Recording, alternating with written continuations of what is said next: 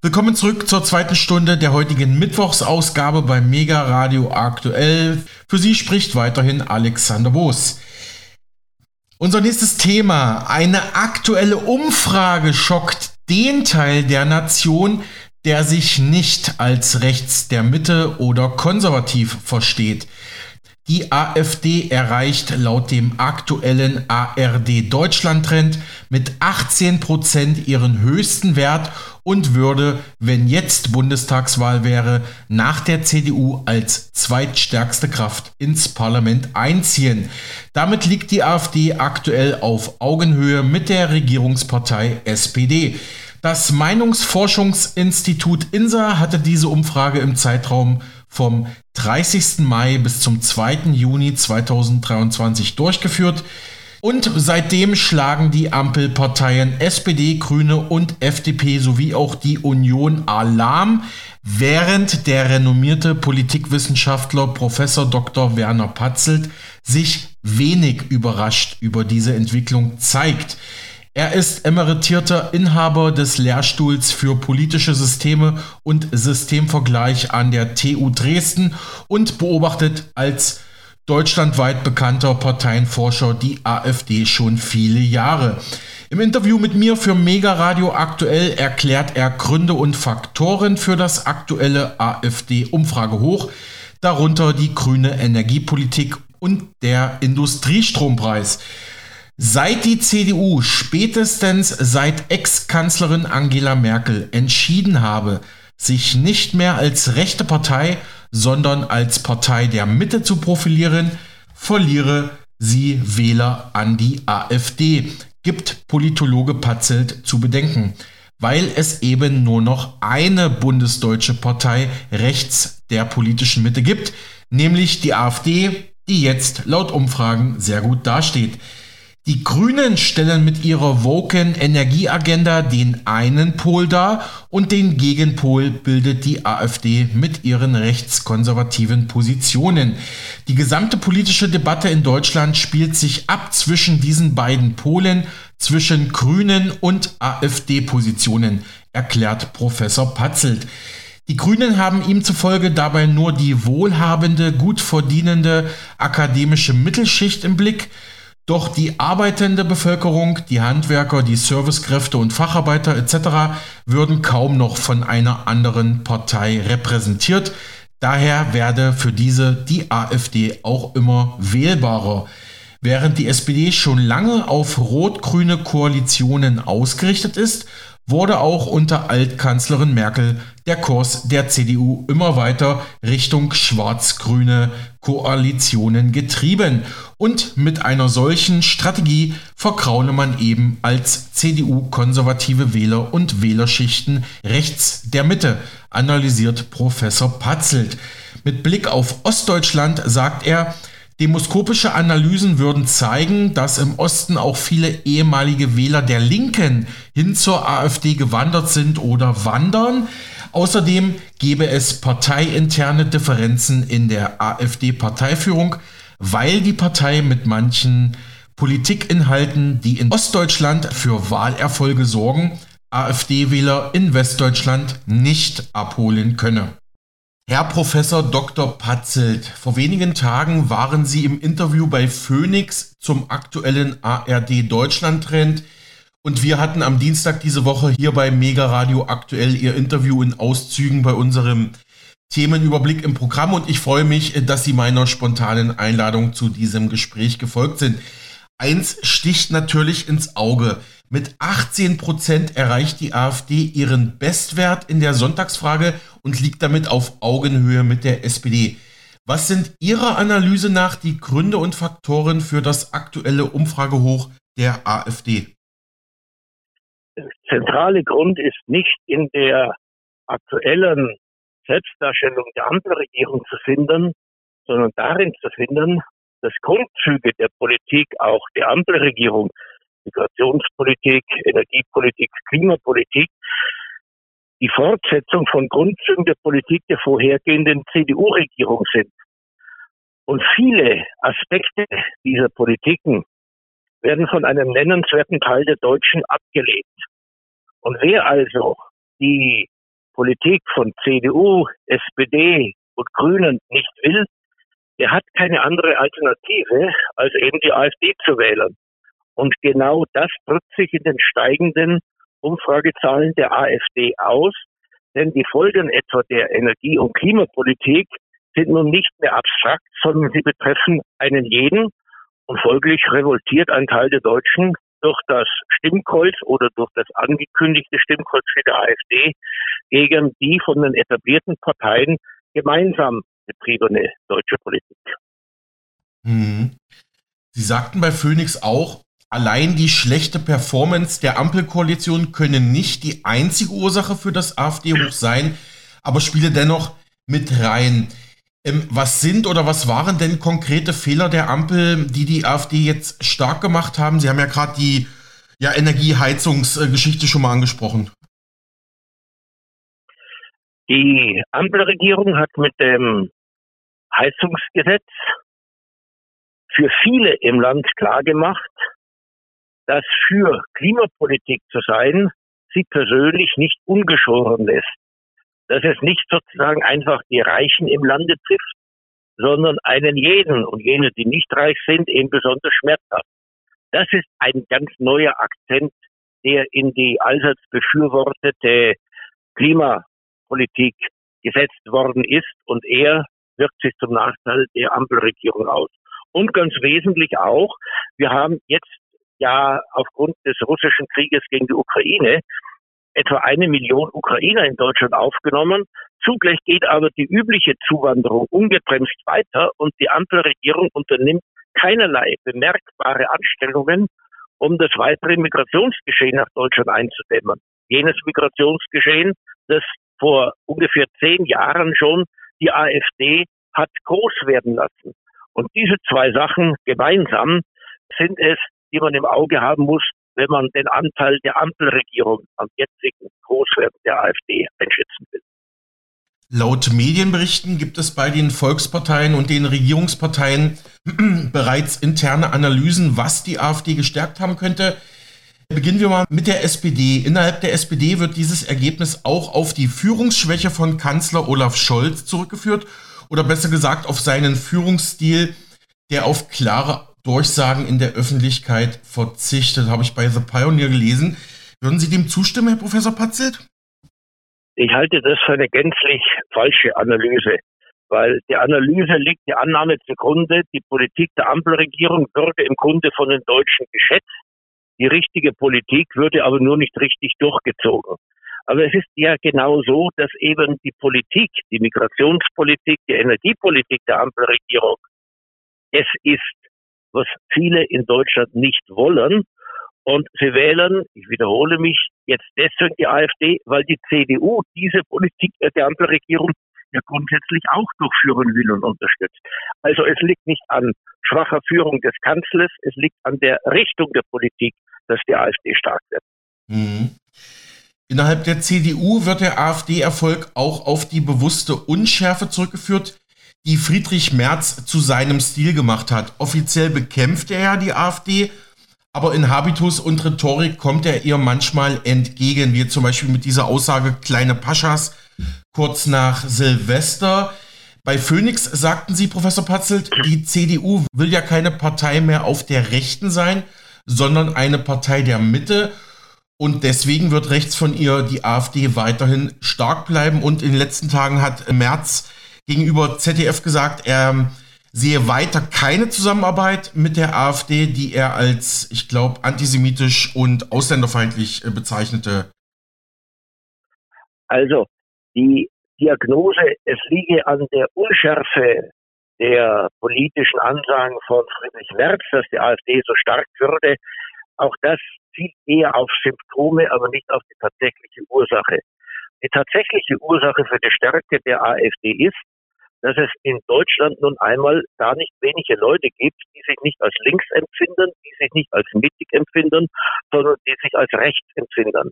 Und jene in Deutschland, die sich als rechts empfinden, die haben lange Zeit auch in der CDU ihre politische Heimat finden können, weil es gab nun einmal Rechte in der CDU seitdem die CDU keine Partei von Rechten mehr sein will, sondern nur noch eine Partei der Mitte, ist ein großer Bereich des Wählerpotenzials frei geworden für alle Parteien, welche rechte Wähler ansprechen wollen.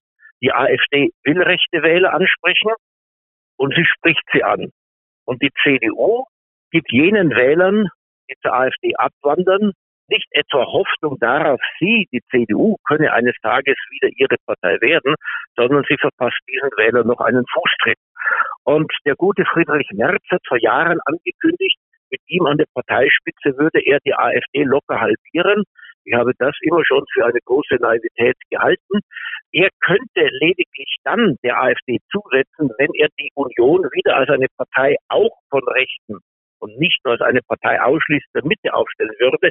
Das aber kann er nicht, weil in sämtlichen Parteigremien jene Anhänger Angela Merkels immer noch die Mehrheit haben, die genau einen solchen Kurs der Partei durchgesetzt haben, der die Partei nur noch für Leute in der politischen Mitte wählbar macht und nicht für Leute rechts der politischen Mitte. Und daran kann Merz nichts ändern. Und insgesamt kann die CDU nichts mehr daran ändern, dass die AfD eine so starke Partei ist und bleiben wird. Mhm. Ja, dieses, ähm, diese Ankündigung von CDU-Chef Merz, die AfD halbieren zu wollen, hatten wir gestern auch im Programm. Danke nochmal für diese Einschätzung, Herr Professor Patzelt. Ähm, die Grünen-Fraktionschefin Hasselmann betonte kürzlich im ARD-Fernsehen, sie sehe eine Verantwortung bei allen demokratischen Parteien, dass die AfD jetzt so groß geworden ist. Wie schätzen Sie diese Aussage ein? Die Ansage, dass alle großen Parteien für das Aufwachsen der AfD verantwortlich seien, ist eine Binsenweisheit, mhm. und lenkt davon ab, dass ganz wesentlich die Grünen oder anders gesagt der Erfolg der Grünen für das Wachstum der AfD verantwortlich ist. Es ist ja die deutsche politische Lage oder die deutsche politische Szenerie zwischen zwei Polen ausgespannt. Der eine Pol, das sind die Grünen mit ihrer Broken Politik, Identitätspolitik, Klimaschutz über alles und so weiter. Und der Gegenpol ist die AfD, die gesamte deutsche Debatte spielt sich ab zwischen grünen Positionen mhm. und AfD-Positionen. Und die SPD ist schon lange auf Bündnisse mit den Grünen ausgewiesen. Die CDU zur Zeit von Angela Merkel hat sich auf dauerhafte schwarz-grüne Bündnisse eingestellt als Regierungen der politischen Mitte und links von der politischen Mitte. Und die Wählerschaft, die diesen grün dominierten Kurs nicht will, sie ist politisch allein gelassen worden. Infolgedessen kann man wirklich sagen, alle Parteien sind schuld am Großwerden der AfD, aber sie sind auch deswegen schuld, weil sie allesamt nicht begreifen wollten, dass es ja vielleicht auch gar nicht illegitim ist, anderes zu wollen als das, was die Grünen wollen und dass jene, die eine andere Politik wollen, dann eben noch eine Partei suchen, die einen Gegenkurs in Aussicht stellt. Dietmar Bartsch, der Chef der Linken, der Fraktionschef der Linken, sagte kürzlich im Deutschlandfunk, angesichts der hohen Umfragewerte der AfD sehe er auch eine Mitverantwortung bei seiner Partei, also bei der Linken.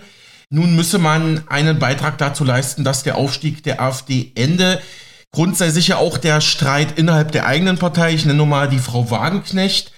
Aber er meinte, wir sehen ja aktuell sowieso einen Rechtsruck in Europa, also jetzt mit Blick auf Italien, Schweden und Ungarn.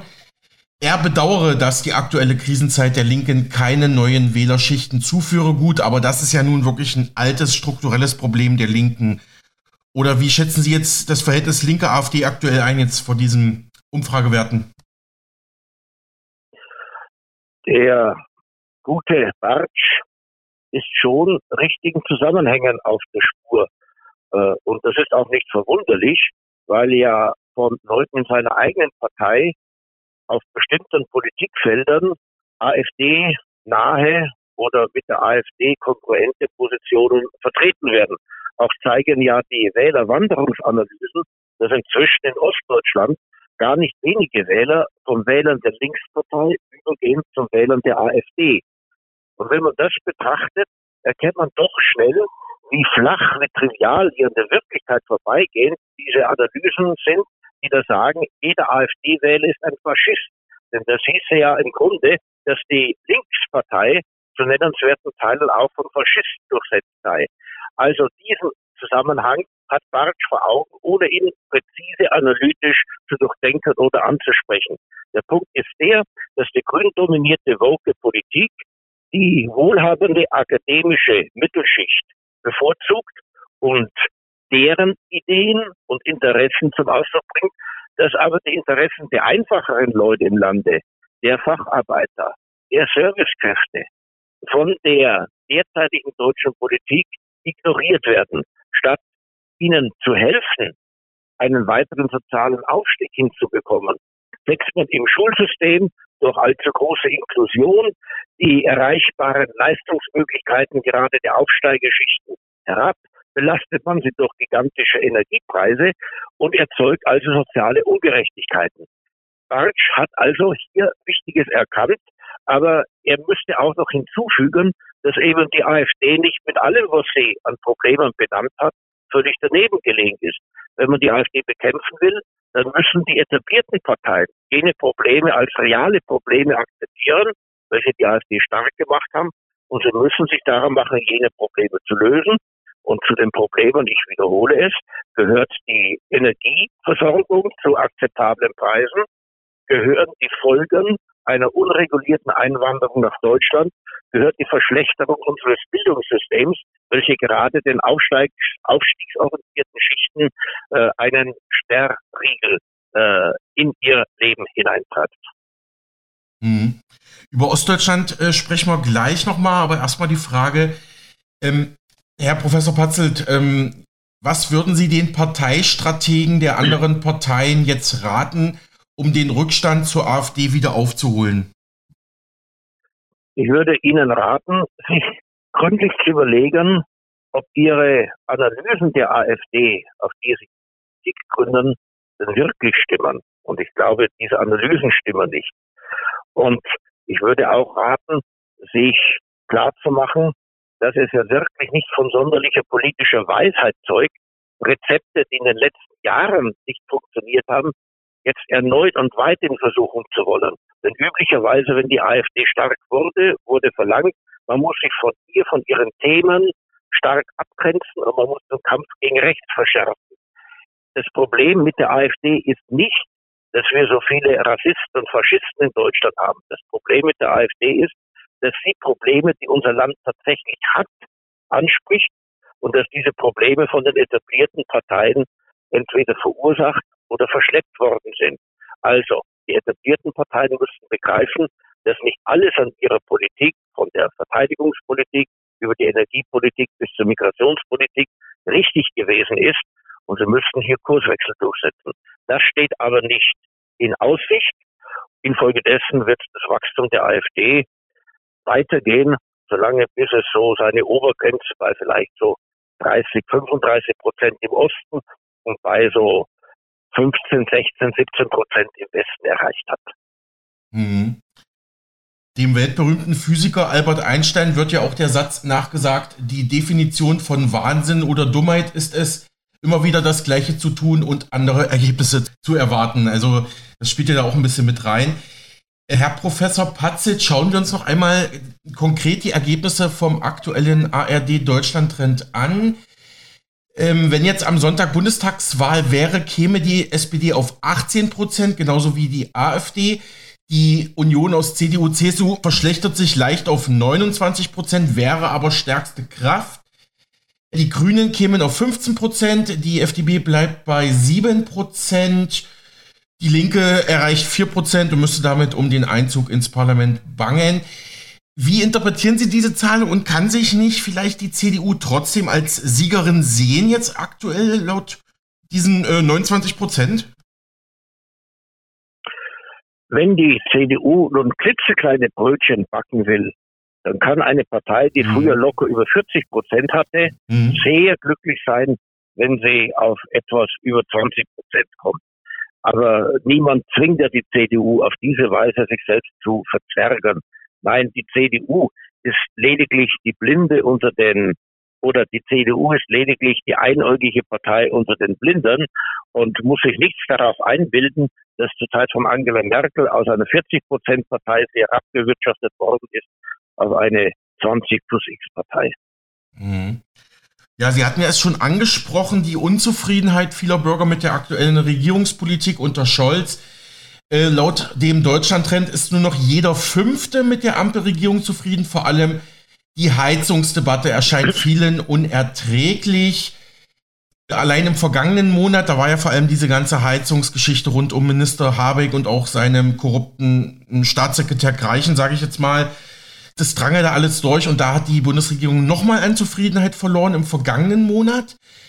Und ja, also das, das sind absolute Tiefstwerte an Zustimmung. Ähm, aber im Prinzip hatten Sie das ja schon ein bisschen eingeordnet jetzt in den letzten Antworten. Aber können Sie das vielleicht nochmal zuspitzen, Herr Professor Patzelt? Viele Politikprojekte in Deutschland sind illusorisch etwa von Deutschland aus das Weltklima zu brettern. Viele unserer Politiker verhalten sich so, als wären sie immer noch auf der Oberstufe des Gymnasiums, würden begeisterungsgetriebene Besinnungsaufsätze schreiben und glauben, dass man in der Wirklichkeit durch die Beschwörung von schönen Zielen auch schon die realen Bedingungen politischen Handelns verändern könnte. Und den Lernprozess dass einfach Illusionen an der harten Wirklichkeit zerplatzen. Diesen Lernprozess macht jetzt die deutsche Bundesregierung vor. Mhm. Mancher Ärger, der sich über sie entlädt, ist auch Ärger über sich selbst seitens der Wählerschaft, dass man überhaupt geglaubt hat, man könne, indem man Deutschland klimaneutral macht, für das Weltklima etwas tun. Oder man könne wirklich Frieden ohne Waffen schaffen. Also hier entlädt sich auch viel Ärger über eigene unzulängliche politische Diagnosen aus der Vergangenheit. Und hinzugefügt sei aber dennoch, dass man in einem vernünftigen Land von Regierenden doch erwarten können sollte, dass sie nicht ihre schülerhaften, oberschülerhaften Illusionen zum Maßstab ihrer Regierungsarbeit machen. Wer regiert, der sollte auch politisch erwachsen sein. Herr Professor Patzel, Sie hatten es auch schon gesagt, das Ganze ist ja nicht nur eine politische Frage, sondern auch eine finanzielle Frage und geht halt auch ans ähm, Vermögen und an den Geldbeutel der deutschen Bürger. Ähm, vor allem die möglichen finanziellen Auswirkungen der Energiewende treiben die Deutschen an, heißt es da im Deutschland-Trend. Zwei Drittel machen sich demnach Sorgen, dass die geplanten Maßnahmen zum klimaschonenden Heizen sie finanziell überfordern werden. Außerdem meinen sogar 75 Prozent der Deutschen, dass es beim Streit um das Heizungsgesetz, also dieses Gebäudeenergiegesetz, den Parteien von Regierung und Opposition, äh, also dass es denen da mehr um die ideologische Wirkung als um eine tatsächliche Lösung geht. Und ich glaube, also gerade wenn es ums Geld geht, da hört ja dann die Freundschaft auf, wie man so schön sagt. Ja, das ist ja sicherlich auch ein wichtiger Faktor. Jetzt sehen viele in Deutschland, dass man zwar vollmundige Ziele benennen und stolz geschwellt Problemlösungen verheißen kann und zugleich behaupten kann, sie kosteten nichts, dass die Wirklichkeit dann eben aber doch anders ist. Und wenn es an die eigenen Finanzen geht, dann hört in der Tat der Spaß und die Leidensbereitschaft auf. Aber hinzufügen muss man eben auch, dass die Bevölkerung mehr und mehr erkennt, dass sich dieser Staat insgesamt übernimmt. Es soll der Industriepreis für Strom durch staatliche Subventionen auf Dauer niedrig gehalten werden, was pro Jahr etliche Milliarden äh, Steuergelder verschlingt. Zugleich soll die Migration nach Deutschland nicht gestoppt werden, was weiterhin pro Jahr viele Milliarden verschlingt. Zugleich soll in der Europäischen Union Solidarität geübt werden mit jenen Staaten, deren Staatshaushalte durch die neue Zinspolitik der Europäischen Zentralbank strapaziert werden und wo die Erfüllung von Krediten immer mehr Geld verschlingt, was nicht im Lande über Steuereinnahmen reproduziert wird. Und zugleich erfahren die Deutschen, dass natürlich die Ukraine, wenn der lausige Krieg endlich vorbei ist, mit europäischen Mitteln wieder aufgebaut werden muss. Und dann fragen sich die Leute, ja, wo denn die Regierung all dieses Geld hernehmen will, ohne sozusagen die deutsche Wirtschaft und das deutsche Finanzsystem vollständig zu ruinieren. Jetzt kommen viele deutsche Illusionen gemeinsam zum Zerplatzen. Viele Lebenslügen brechen zusammen, private und öffentliche. Und das ist jenes Gebräu, welches die Unzufriedenheitswerte, äh, die man demoskopisch misst, sehr gut erklären und ebenso, warum davon eine Partei profitiert, die noch nie in Deutschland Regierungsverantwortung getragen hat, mhm. die auch in den nächsten zehn Jahren vermutlich keine Regierungsverantwortung tragen wird und folglich nicht gehalten ist, realistisch zu sein. Hm, ja, Sie sagen es, es ist ein Konglomerat, ein Potpourri an ganz vielen Problemen, auch vielen ja, strukturellen Problemen, die eigentlich schon in den letzten Jahren und Jahrzehnten sich angedeutet hatten. Und da kann man natürlich auch den Unmut der Bevölkerung verstehen. Ähm, ich habe ja noch mal ein paar Pressestimmen zum aktuellen Umfragehoch der AfD, die rechtskonservative Junge Freiheit titelte in den letzten Tagen. AfD bei ARD-Umfrage bundesweit zweitstärkste Partei und Regierung unter Scholz unfähig. AfD-Chefin Alice Weidel fordert Neuwahlen. Ähm, beim ja, eher linksgrünen Spiegel hieß es, dieser Zustand muss alle Demokraten alarmieren. Da wurde die CDU-Politikerin Serap Güler zitiert und die konservative FAZ schreibt, in der AfD kursieren zwei Deutungen des aktuellen Umfragehochs. Die eine lautet, die Partei habe den richtigen Kurs eingeschlagen, die andere, die Partei habe überhaupt keinen Kurs eingeschlagen und sei nicht wegen, sondern trotz ihrer Führung erfolgreich. Da geht es vor allem auch auf, um diese, sage ich jetzt mal, Ost-West-Spaltung und Diskussion um AfD-Chef Kropalla. Kommen wir aber gleich nochmal drauf. Ähm, wie schätzen Sie diese Pressestimmen ein, Herr Professor Patzelt? Dass die Regierung derzeit nicht in Übereinklang mit dem ist, was die Mehrheit der Bevölkerung wünscht, das ist offenkundig. Äh, deswegen muss man aber auch nicht gleich Neuwahlen machen. Es reichte in einer vernünftigen Demokratie aus, wenn die Regierenden ihren politischen Kurs änderten. Und in der Russlandpolitik ist unser Kurs ja dramatisch geändert worden, weil die Wirklichkeit eben anders ist, als man sie der eigenen Politik zunächst zugrunde gelegt hat. So müsste die Regierung auf anderen Politikfeldern auch ihren Kurs ändern. Äh, Neuwahlen sind im Moment sehr unwahrscheinlich, denn äh, sie sind in Deutschland nur schwierig herbeizuführen und nachdem alle etablierten Parteien bei Neuwahlen nur verlieren würden und zudem beim Verfassungsgericht ein Streit um das Wahlrecht anhängig ist, äh, ist es unwahrscheinlich, dass es zu Neuwahlen kommt. Was die AfD betrifft, gibt es tatsächlich einen Streit darüber, was der richtige Kurs ist. Ist der richtige Kurs der, eine Bewegung zu sein, die einfach allen Unmut der Bevölkerung aufgreift und dem Ausdruck verleiht, in dem sicheren Gefühl, selbst nicht den Beweis für die Richtigkeit eigener Positionen antreten zu müssen, weil man ohnehin noch auf zehn Jahre lang von der Macht ausgesperrt sein wird. Oder, so die andere Linie, sollte man sich auf den Weg machen, zu einer Partei zu werden als AfD, der ein nennenswerter Teil der deutschen Regierungsmacht anvertrauen würde. Das ist der Streit innerhalb der Partei. Und mir aus der Warte eines Analytikers will scheinen, dass unsere Demokratie mehr gedient ist mit einer AfD, die eine sozusagen vernünftige Partei rechts der Mitte geworden ist, als mit einer AfD, der eine rechtsradikale Empörungsbewegung ist. Aber das ist etwas, was die AfD für sich selbst entscheiden muss. Mhm. Bei der FAZ heißt es da, es dreht sich um die Frage, ob die AfD ja sich vor allem als Friedenspartei oder als Anti-Migrationspartei oder als vielleicht auch Anti-Euro-Partei mhm wahrnehmen will. Und vor allem diese Ost-West-Spaltung wurde jetzt beim Ukraine-Krieg deutlich, weil AfD-Chef Krupalla, der ja Handwerker aus dem Osten ist, vor allem da Richtung Friedenskundgebungen gehen wollte. Aber genau dieser Kurs kommt ja bei den Westwählern, also bei den Wählern der AfD in Westdeutschland, äh, schlecht an. Und da sagen teilweise auch Bundestagsabgeordnete, Krupallas Kurs sei in westdeutschen Wahlkreisen wahnsinnig schwer zu verkaufen. Also diese Russland-Affinität kommt da natürlich nicht an. Und Sie, Herr Professor Patzelt, sagten bei Phoenix, die Partei AfD hat im Osten die Linke als authentische Protestpartei abgelöst.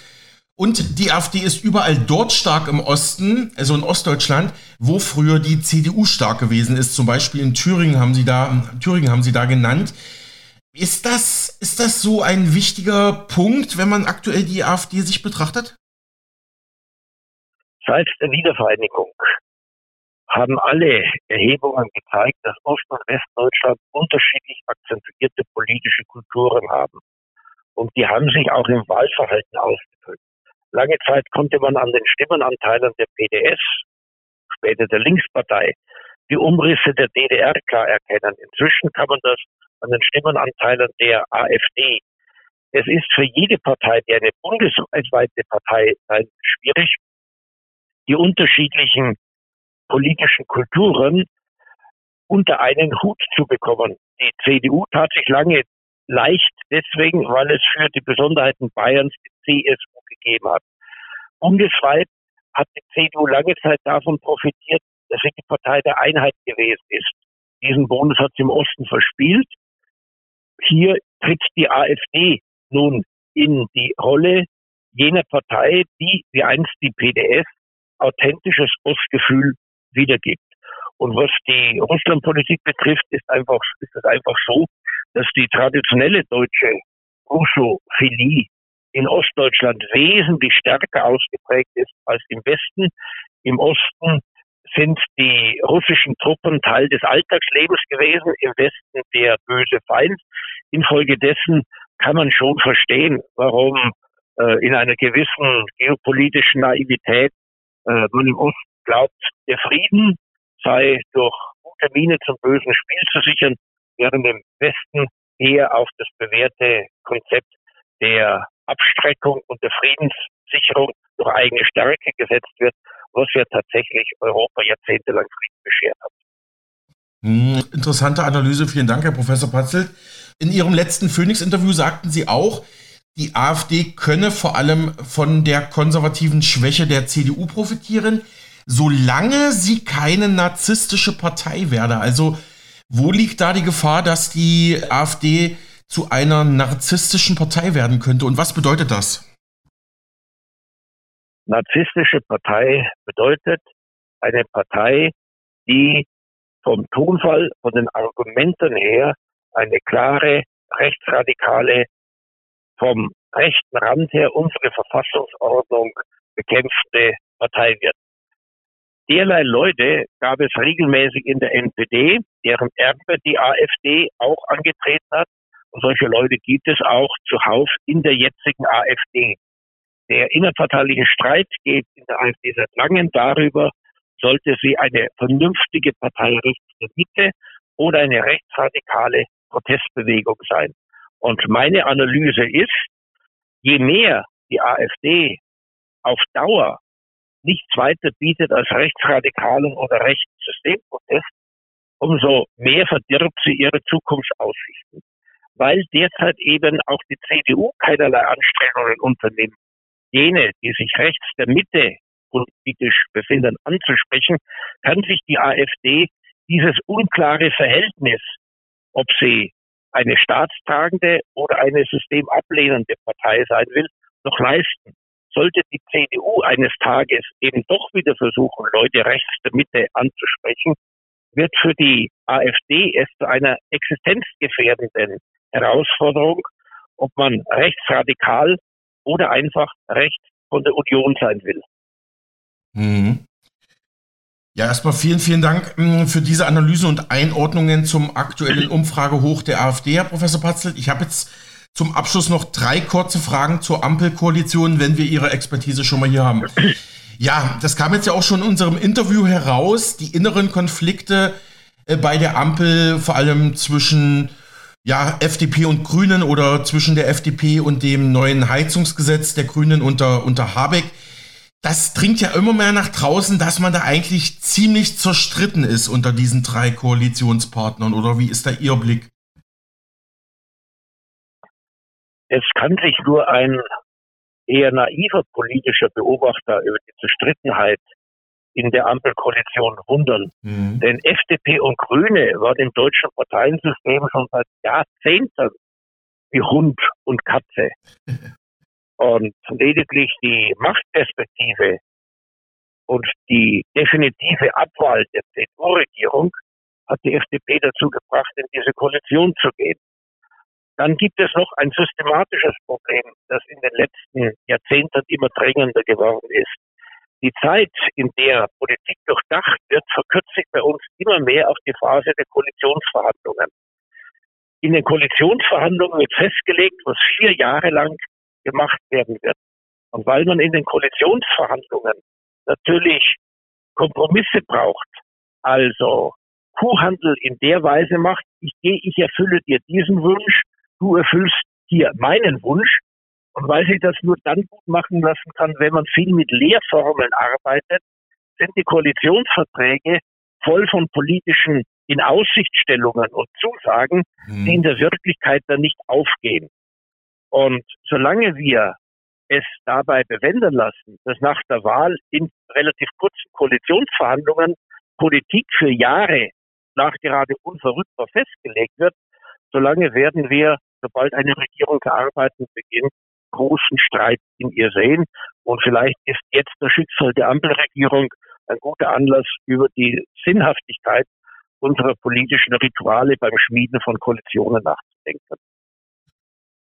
Okay, das ist auch sehr interessant. Ähm, okay, erlauben Sie mir eine kurze Nachfrage.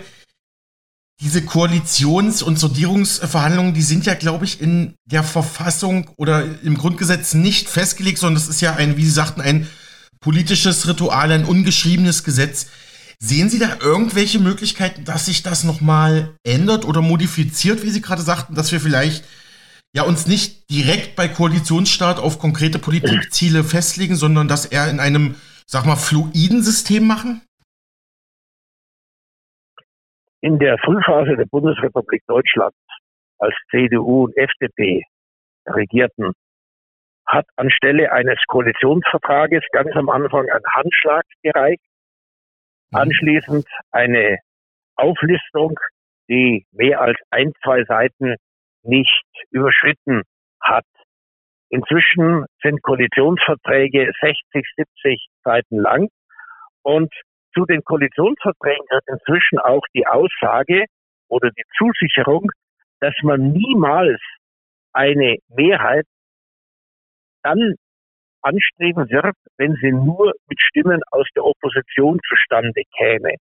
Und das verleiht natürlich Minderheiten innerhalb einer Koalition vollständige Vetomöglichkeit und bringt die politischen Führungen um alle Flexibilität. Hier haben wir uns in ein erstarrtes, quasi bürokratisches System hineinbegeben, wofür es außer kurzfristigen Vorteilen keine systematische Notwendigkeit gibt. Wir sollten tatsächlich mit mehr Gelassenheit und Flexibilität die Sache angehen. Und mir scheint, dass die Praxis von Minderheitsregierungen die ja in den skandinavischen Ländern ja ohnehin üblich ist, hier auflockernd wirken könnte. Und nachdem uns ohnehin in absehbarer Zeit Minderheitsregierungen ins Haus stehen, mhm. könnten wir den Übergang zur neuen Selbstverständlichkeit von Minderheitsregierungen zum Anlass nehmen, uns aus dem Käfig von kurzfristig zusammengebauten Koalitionsverträgen zu befreien. Sehr aufschlussreich. Vielen Dank, Herr Professor Patzel. Noch ganz kurz zwei Fragen zur Ampel. Sie hatten ja vorhin gesagt, es entlädt sich auch so ein bisschen der Ärger bei den, bei den ja, etablierten Parteien. Da ist mir eingefallen, äh, Kanzler Scholz hat jetzt vor ein paar Tagen bei einer Rede in Falkensee bei Berlin Friedensdemonstranten als Schreihälse beleidigt und ist die halt hart angegangen. Mein Eindruck war, der hat da schon ein bisschen so die Kontenance verloren. Ist das vielleicht schon so ein Symptom, dass sich ja, der, der Ärger entlädt bei den politisch Verantwortlichen? Hier meine ich, dass es nichts Ungehöriges ist, wenn man Leute, die schreien, als Schreihals bezeichnet. Hm, okay. Ich glaube, dass es auch nichts Ungehöriges ist, wenn man Leuten, die eine politische Kundgebung stören, als Störenfriede behandelt.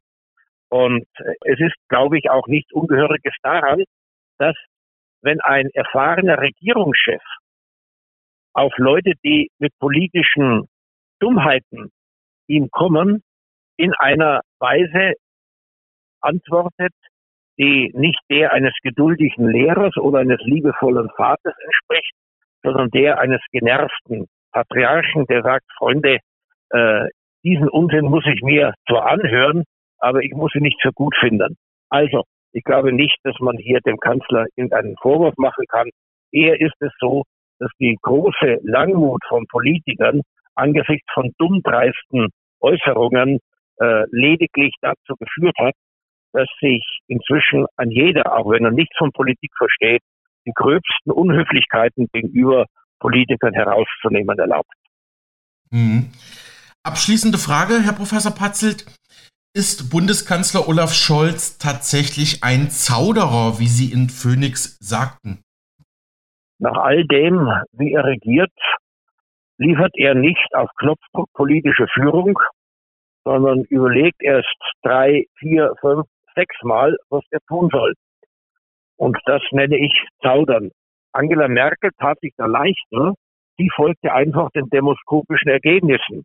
Und die waren für sie immer günstig, weil ihr die wichtigsten Journalisten ohnehin sozusagen aus der Hand gefressen haben und weil sie im Zusammenwirken mit äh, Talkshow-Königinnen äh, und äh, so erzeugten demoskopischen Umfragebefunden immer leicht der öffentlichen Meinung folgen konnte, wenn der eine Entscheidung zu treffen hatte. Deswegen ist sie einmal raus aus der Atomenergie, nachdem sie zuvor sie verlängert hat. Deswegen dann die ganze Willkommenskultur und ihre Aussage, man könne ja nichts tun, wenn Flüchtlinge da sein und allseits bewillkommnet würden.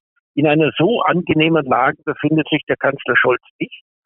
Es ist inzwischen die Öffentlichkeit in Bezug auf die Politik, die von der CDU-Regierung begonnen wurde und jetzt von der Ampelregierung fortgeführt wird, sie ist skeptisch geworden in Bezug darauf. Infolgedessen kann sich Kanzler Scholz nicht auf die Demoskopie verlassen und muss eben versuchen, die unterschiedlichen Interessen seiner sehr heterogenen Koalition abzuwägen und das unter außenpolitischen Umständen, die nun wahrhaftig wesentlich schwieriger sind als alle Krisen, mit denen Angela Merkel jeweils zu tun hatte. Soweit der renommierte Politikwissenschaftler Professor Dr. Werner Patzelt zum aktuellen Umfragehoch der AfD, zur CDU und zur Ampel unter Kanzler Scholz. Er ist Parteienforscher, emeritierter Politologe der TU Dresden und hat mit mir für Mega Radio aktuell gesprochen. Und wir gehen jetzt von der Bundesebene auf die Landesebene und schauen auf das Bundesland Berlin. Dort ist ja seit einigen Wochen eine neue Regierung, ein neuer Senat unter CDU und SPD im Amt und der Politologe Dr. Michael Kolkmann von der MLU Halle Wittenberg wird uns jetzt im Interview die neue Berliner Landesregierung einschätzen. Kai Wegner, der neue regierende Bürgermeister von Berlin, CDU-Politiker, gewählt im Abgeordnetenhaus, allerdings nicht auf den ersten oder zweiten Versuch, sondern es hat tatsächlich drei Wahlgänge gebraucht. Am Ende wurde er dann mit einfacher Mehrheit gewählt. Es wurde aber auch schon im Vorfeld so vermutet. Er sagte gegenüber der Bild-Zeitung, das ist kein guter Start für meine Koalition. Was würden Sie da als Politikwissenschaftler sagen? Hat das schon eine gewisse Symbolkraft, ob man auf den ob man gleich im ersten Versuch gewählt wird um, und damit zeigt, ich habe als Regierungschef auch die Mehrheiten hinter mir oder wird das jetzt auch die nächsten Wochen kein Thema mehr sein? Also wenn man das salopp formulieren will, könnte man vielleicht sagen, typisch Berlin, aber ich will der Stadt auch nicht zu nahe treten. aber vielleicht passt es ganz gut ins Bild, dass nach einer ungültigen Abgeordnetenhauswahl auch die Wahl des regierenden Bürgermeisters nicht auf Anhieb geklappt hat. Und vielleicht ist es auch nicht so überraschend, dass im ersten Wahlgang 15 Stimmen gefehlt haben. Es gab ja in beiden äh, Koalitionsfraktionen, in der Union, aber auch in der SPD großen Unmut im Verlaufe der Verhandlungen und äh, teilweise auch ne, die Enttäuschung Enttäuschung, dass man vielleicht äh, selbst bei einer Senatsbildung nicht zum Zuge gekommen ist. Überraschender ist es eher, dass auch im zweiten Wahlgang äh, noch entsprechend viele Stimmen fehlten, sodass es nicht geklappt hat. Man sollte meinen, Ne, seinen Unmut hat man vielleicht ne, im ersten Wahlgang ausgedrückt, um dann aber im zweiten Wahlkampf dafür zu sorgen, im, im zweiten Wahlgang dafür zu sorgen, dass die Regierung ins Amt kommt. Mhm. Letzten Endes ne, waren es äh, 86 Stimmen, die Kai Wegner ins Amt verholfen haben, genauso viele Stimmen wie die Koalition hat. Ob da jetzt AfD-Stimmen dabei waren, wie die Partei selber behauptet, ähm, kann man natürlich nicht nachvollziehen, weil es eine geheime Wahl ist. Äh, es sind 86 Stimmen, aber allein der Eindruck, der entstanden ist, ne, dass die AfD daran beteiligt gewesen sein könnte, der ist natürlich schon fatal genug. Mhm. Vielleicht nochmal kurze Info für unsere Hörerinnen und Hörer. Die AfD Berlin hatte wenige Stunden nach der Wahl behauptet, wie Sie schon richtig sagten, Herr Dr. Kolkmann, dass wohl, ich glaube, aus dem Kopf zehn AfD-Abgeordnete im dritten Wahlgang dann für Wegner gestimmt hatten. Man kam dann, glaube ich, auf 86, korrigieren Sie mich, wenn ich da falsch liege. Wobei natürlich auch die aktuelle Koalition in Berlin aus CDU, SPD auch 86 Stimmen hätte, aber da wird halt vermutet, da gab es Abweichler und die Abweichler wurden dann quasi von der AfD gefüllt. Aber Herr Wegner hat schon gegenüber Z Online gesagt, das sei eine Lüge der AfD. Aber ich weiß nicht, war das jetzt korrekt von mir, Herr Dr. Kolkmann? Genau. Also man kann es natürlich nicht nachvollziehen. Ähm, es ist eine geheime Wahl. Es gibt ja auch in der Politikwissenschaft Stimmen, ne, die fordern, dass eine solche Wahl von Ministerpräsidenten und Ministerpräsidentinnen oder regierenden Bürgermeistern ähm, öffentlich, also ähm, auch offensichtlich stattfindet, aber nach wie vor ist es geheim. Man kann natürlich auch spekulieren, ob jetzt im dritten Wahlgang alle Mitglieder der Koalition ne, verstanden haben, was auf dem Spiel steht und äh, die eigene Regierung, äh, den eigenen regierenden Bürgermeisterkandidaten unterstützt haben. Äh, aber man kann es halt im Nachhinein nicht wirklich feststellen. Mhm. Herr Dr. Kolkmann, Sie hatten schon richtig die Widerstände im Parlament gegen Wegner angesprochen sowohl in der SPD, also da kommen wir aber später nochmal gesondert drauf, aber auch in der CDU habe ich in der Berliner Presse gelesen und beim RBB habe ich in der Live-Sendung zum Wahltag gehört, da hatte ein Experte gesagt, naja, wenn ich jetzt, ich bin ja von meinen Wählern gewählt und wenn ich jetzt einem Bezirk vorstehe oder in einem Bezirk gewählt wurde, vielleicht auch als CDUler, die aber mit der großen Koalition aus SPD, CDU nicht so zufrieden sind, meine, meine Wählerkreise sozusagen, dann kann ich natürlich auch nicht im ersten Wahlgang gleich für Wegner stimmen, sondern werde das vermutlich erst später tun. Ähm, würden Sie das, würden Sie das aus politikwissenschaftlicher Sicht bestätigen, diese Analyse? Das kann man sicherlich ein Stück weit nachvollziehen. Man könnte aber auch argumentieren, ne, dass zu diesem Zeitpunkt die innerparteilichen Abstimmungsprozesse ähm, ähm, gelaufen sind und dass man dann ne, sich auch als Abgeordneter oder Abgeordneter auf die Basis dieser parteiinternen ähm, Vereinigung oder Verständigung stellt und dann im Parlament dafür sorgt, dass ne, die eigene Regierung ins Amt kommt. Äh, dass die SPD gespalten ist, sieht man ja auch an dem sehr, sehr knappen Ergebnis für den Koalitionsvertrag. Das waren ja nur ne, etwas über 50 Prozent, um die 54 Prozent. Ne, da war schon abzusehen, ne, dass man da nicht mit Pauken und Trompeten in diese neue Koalition einsteigen würde. Ne, innerhalb der mhm. Partei, auch innerhalb der Fraktion wird es sicherlich viele geben, ne, die äh, einer Fortsetzung von Rot-Rot-Grün den Vorzug gegeben hätten. Aber das war ja sehr, sehr schwierig, öffentlich nur zu vermitteln, wie eine Koalition, ne, wo mehrere Koalitionspartner teilweise doch deutlich verlieren in der Wahl, wie man daraus den Anspruch ableiten will, eine Koalition zu führen. Und so hat sich Franziska Giffey gewissermaßen in die große Koalition gerettet, steht aber genau ne, wie äh, ihr Landes äh, Co-Partner Raed Saleh natürlich im Moment sehr stark unter ähm, Beobachtung. Da wird man mal abwarten müssen, wie die Debatten in der Partei und in der Fraktion weiterlaufen und ob man nicht vielleicht irgendwann, ne, spätestens im nächsten Jahr, wenn das wieder ansteht, ne, von sich aus vielleicht auf den Parteivorsitz verzichtet, um etwas Ruhe in die Partei zu bringen, um vielleicht auch zu sagen, wir konzentrieren uns auf das Regieren. Äh, Giffey im Senat, äh, äh, Saleh an der Spitze der Fraktion. Ähm, es kann genauso gut sein, ne, dass sich das innerhalb der nächsten Wochen, gerade wenn in die Sacharbeit gestartet wird, dass das dann alles äh, schon Staub von gestern ist und man sich wirklich ne, mit voller Energie in diese neue Aufgabe findet. Mhm, kann durchaus sein, aber nochmal ganz kurz Blick zurück. Genau, Sie hatten es gerade gesagt, das Votum der SPD, das Mitgliedervotum der SPD fiel denkbar knapp aus. Zuvor hatten auch vor allem die Jusos, aber auch andere SPD-Kreisverbände in Berlin und SPDler gesagt, also eine große Koalition ist jetzt nicht unbedingt unser Wunsch mussten es dann natürlich nach dem Votum auch selber mittragen. Sie hatten gerade ein bisschen so in die Zukunft geblickt. Glauben Sie, dass die SPD da längerfristig noch, da längerfristig noch dadurch interne Probleme bekommen könnte oder ja, wird es tatsächlich dann Schnee von gestern sein jetzt in naher Zukunft, obwohl wir beide jetzt nicht in die, in die Zukunft schauen können, keine Glaskugel haben, aber glauben Sie, das wird längerfristig noch Effekte für die SPD nach sich ziehen, negativer Art? Also so eine Glaskugel wäre natürlich manchmal ganz hilfreich, aber in diesem Fall haben wir sie in der Tat nicht. Ne, und die Alternative zu einem ähm, Juniorpartner in der großen Koalition wäre womöglich gewesen, dass die Union mit den Grünen eine Koalition gemeinsam gemacht hätte. Dann wäre man komplett außen vor gewesen. Also so kann man sich das vielleicht noch ne, erklären, äh, lieber Juniorpartner, aber mitregieren können, als in der Opposition zu sein und nichts durchsetzen zu können oder so gut wie nichts.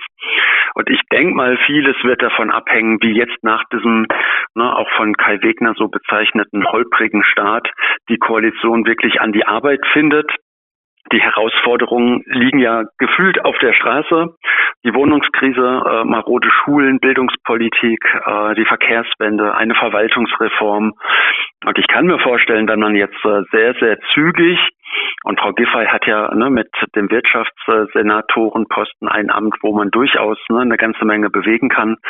Wenn man in der Partei sieht, ne, dass es auch konkrete Ergebnisse gibt, dass man sich auch selbst wiederfindet in diesen Ergebnissen des Senats, dann kann ich mir vorstellen, ne, dann mag es vielleicht noch ein bisschen Bauchkrummeln geben, aber man kann sich auf diese neue Situation einlassen. Wenn es allerdings jetzt äh, weiter holpert, weil man vielleicht auch in weiteren Abstimmungen ne, die Koalition nicht zusammen äh, dann kann ich mir vorstellen, äh, brechen diese Diskussionen wieder neu auf und dann könnte es nicht nur für die SPD, sondern vielleicht auch für den regierenden Bürgermeister Kai Wegner doch eine recht ungemütliche Zeit bevorstehen. Hm, da müssen wir dann mal die zukünftigen parlamentarischen Vorgänge in Berlin abwarten. Genau, Sie hatten gerade richtig Herrn Wegner angesprochen. Blicken wir mal auf den großen Koalitionspartner CDU. Ich hatte da beim Redaktionsnetzwerk Deutschland gelesen, Wegner habe es verstanden, die notorisch zerstrittene Berliner CDU sozusagen zusammenzuraufen, jetzt auf, auf Kurs, auf Linie zu bringen, aber dennoch schwele es wohl auch in der Berliner CDU. Da gibt es wohl schon seit Jahrzehnten, also eigentlich seit dem Abgang von Eberhard Diebken sozusagen Kramkämpfe innerhalb der Partei. Die wurden jetzt notdürftig zugeschüttet und Wegner gilt auch so als äh, talentierter Netzwerker im Hintergrund, der auch ein bisschen die Fäden spinnt, obwohl er eigentlich im Bundestag ein Hinterbänkler war. Also ich muss gestehen, ich kannte ihn jetzt auch nicht, bevor jetzt ähm, ja zu Prominenz gelangt ist hier in Berlin. Ja, Herr Dr. Kolkmann, da nochmal eine politologische Einschätzung zur aktuellen Lage Berliner CDU? In der Tat hat sich die Union in den vergangenen Jahren, vielleicht auch zwei Jahrzehnten, eher selber bekriegt als den politischen Gegner, äh, teilweise auf Ebene der Bezirke, aber auch auf Landesebene in Berlin. Vielleicht war das gerade auch der Vorteil von Kai Wegner, ne, dass er nicht so ein Protagonist verschiedener Flügel war, sondern als Kompromisskandidat durchgehen konnte, der zudem von der Bundesebene auf die Landesebene kommt, um sich dort zu engagieren. Ähm, und in der Tat hatte man den Eindruck ne, über die letzten Jahre, dass er diese Partei befriedet haben könnte. Ob jetzt die fehlenden Stimmen, äh, die vielleicht auch aus seiner eigenen Fraktion kamen, äh, mit diesen Flügelkämpfen zu tun haben oder ob es teilweise eher persönliche Enttäuschung war. Das kann man natürlich auch nicht äh, nachvollziehen, das einmal dahingestellt. Ähm, aber ähnlich wie die SPD unter Giffey ne, äh, vor der Herausforderung steht, äh, einheitlich aufzutreten und zu agieren, dann gilt es sicherlich auch für die Union. Und es spricht vielleicht auch Bände, dass man ne, bei der letzten Wahl durchaus ernsthaft überlegt hat, etwa im Konrad-Adenauer-Haus in Berlin äh, einen Oberbürgermeister oder regierenden Bürgermeisterkandidaten von außerhalb zu holen. Da ist immer wieder der Name Jens Spahn gefallen. Ähm, aber auch vorhergehende Wahlen, ne, wenn Sie an Friedbert Pflüger denken oder an andere Spitzenkandidaten, dann hat es eigentlich auch nicht immer so geklappt. Ähm, und von daher war sicherlich für eine ganze Reihe von politischen Beobachtern es doch recht überraschend, dass die Union am Wahltag nicht nur vorne lag, sondern sogar sehr deutlich vorne lag. Ich hatte ja schon bei uns im Programm gesagt, das ist ja eigentlich ein Treppenwitz der Geschichte, dass ausgerechnet die konservative Partei in Berlin als die Partei gilt, die etwas verändert. Normalerweise ähm, eilt dieser Ruf ja den Parteien SPD oder Grüne ähm, jetzt voraus. Das ist in der Tat eine Menge. Das mag ne, mit der Performance des Vorgängersenats zu tun haben. Da gab es ja doch relativ große Unzufriedenheit in verschiedenen Politikfeldern. Und dann muss man, ne, wenn man auf Berlin guckt, natürlich schauen, äh, was nehme ich in den Blick. Und es gibt die Gegend rund äh, oder innerhalb des S-Bahn-Ringes. Wenn man sich das auf den entsprechenden Wahlanalysekarten anguckt, ne, dann ist da sehr, sehr viel Grün, ein großstädtisches Publikum. Mhm. Wenn man außerhalb des S-Bahn-Ringes guckt, dann ist sehr viel Schwarz. Also vor allem dort hat die Union entsprechend äh, gepunktet. Jetzt ist man natürlich in der gleichen Stadt. Das heißt, man kann nicht ne, von diesem typischen Stadt-Land-Gegensatz sprechen, wie wir das häufig in der Politikwissenschaft bei anderen Wahlen tun. Aber wenn man vielleicht von unmittelbarer Innenstadt und den Stadtrandbezirken spricht, dann haben wir da in der Tat so eine Art Gefälle. Ähm, und äh, dadurch, ne, dass die Union dann etwa im Wahlkampf auch bestimmte Themen äh, aufgegriffen hat, wie etwa ne, die autogerechte Stadt oder äh, ne, gegen die äh, Benachteiligung von Autos Autofahrern in der Stadt, dann zielt es natürlich auch vor allem auf die Wählerinnen und Wähler, die darauf angewiesen sind, ja, die etwas außerhalb wohnen, als dass man die in den Blick nimmt, ne, die in der Innenstadt mit äh, öffentlich, äh, mit dem gut ausgebauten öffentlich Personennahverkehr unterwegs sind. Also auch da ergeben sich für die politikwissenschaftliche Forschung auf absehbare Zeit wahrscheinlich noch sehr viele spannende Fragen, ne, wenn es darum geht, wie ist die Wahl ausgegangen und was heißt das jetzt womöglich für eine Neupositionierung der verschiedenen Parteien, gerade auch im Hinblick auf die nächste Wahl in drei Jahren. Sagt der renommierte Politologe Dr. Michael Kolkmann von der Martin-Luther-Universität in Halle an der Saale zum neuen Berliner Senat unter Kai Wegner CDU und Franziska Giffey von der SPD. Ich habe mit ihm für Mega Radio aktuell gesprochen. Ja, und damit verabschiede ich mich auch und würde mich natürlich freuen, wenn Sie morgen wieder mit dabei sind und hoffe natürlich, die von uns angebotenen Informationen haben Ihnen getaugt. Bis dahin eine gute Zeit, Ihr Alexander Boos.